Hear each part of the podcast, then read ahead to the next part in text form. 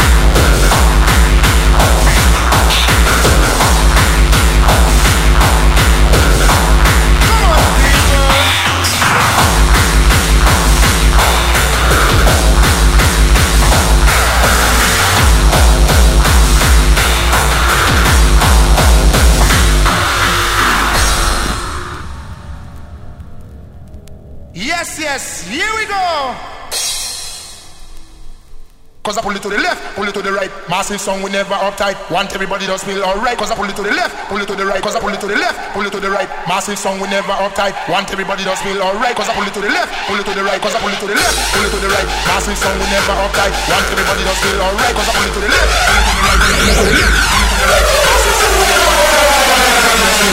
to the right.